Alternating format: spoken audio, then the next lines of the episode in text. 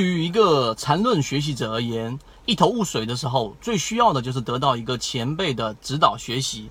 这里呢，就把一些我自己接触到的，并且认为对于散户学习缠论有帮助的优质资源分享出来。更多的问题探讨，可以添加我的微信号 st 二零三八。下面请听今天的缠论精讲。好，今天我们用三分钟给大家去讲一个试盘。试盘是一个交易过程当中非常重要的工具，这个工具能够让我们的仓位控制在理性的范围之内，并且也能够让我们不那么大概率的错过掉自己。啊，自选股票池里面的这一种呃潜力的个股，并且能够跟它跑一段很长的利润。例如说，以前我们讲的沪电股份、水水井坊，然后到现在我们在讲的七幺二等等等等。其实牛股都在身边，但是呢，到底进在什么位置，持有时间多长，这里面必须要有一个试盘的一个概念在里面。那我们现在来给大家说一说试盘有几个简单的步骤。第一。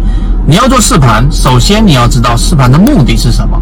试盘的目的啊，它并不是我们说，呃，这个要去在哪一个位置上我就下定论，马上重仓给它，而是要去了解这一只个股的股性和自己的模型判断是不是一致的。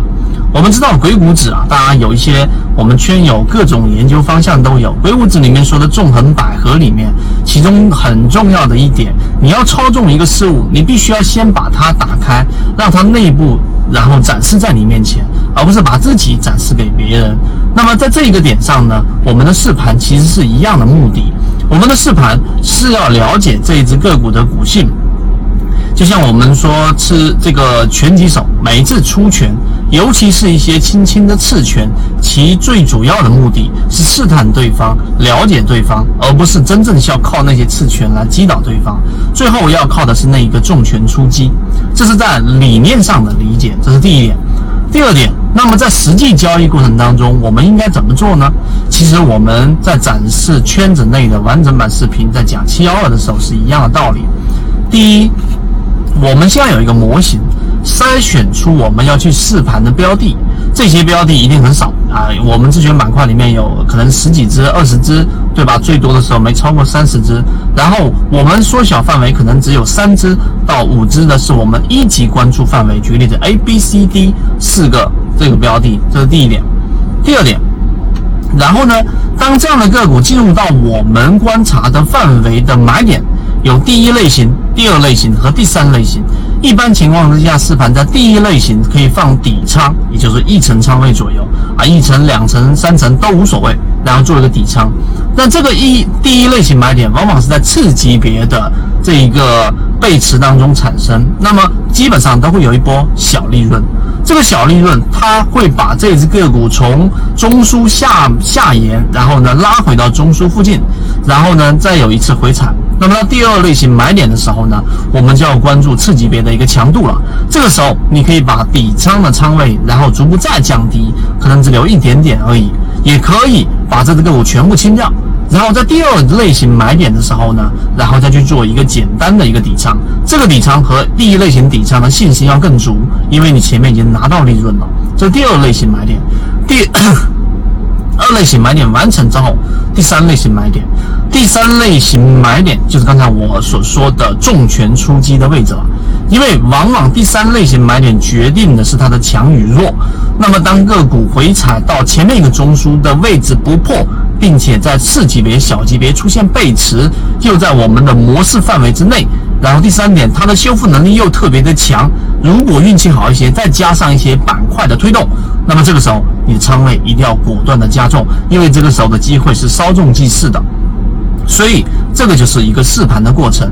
你把整个试盘过程再往前倒推，你会发现，当个股如果在任何一个环节当中表现出了疲态，表现出了弱势，那么这种情况之下，对于它的关注度你就得降一个级别。这个就是我们在试盘过程当中的一些重要的关键。当然还有一些细节，我会在直播过程当中详细的给大家去提到，并且会拿出具体的例子。七幺二只是其中之一。那么更多的完整版视频可以找到我们的管理员老师去获取。好，今天我就讲这么多，希望对大家来说有所帮助，和你一起终身进化。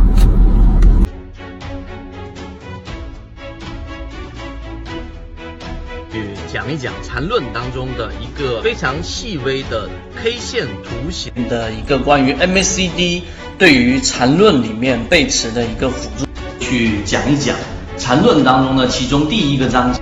的一个对于缠论准确率最高的第一买点的补充，聊一聊关于缠论一百零八讲教你炒股系列的正确的缠论当中有讲过一个，就是真正好的操作一定是带套的操作。我们要去做缠论，以及做缠论，我们期待能做到一个什么样的一个效果？缠论对于我们如何从啊，三四只个股当中选强势的，在缠论的角度当中，在缠中说禅的角度看待量价时，用三分钟给各位去讲一讲缠论的一个核心，跟我们认为的一个关键。学习缠论，用缠论一段时间之后，什么才是最具有实战意义的一个内容？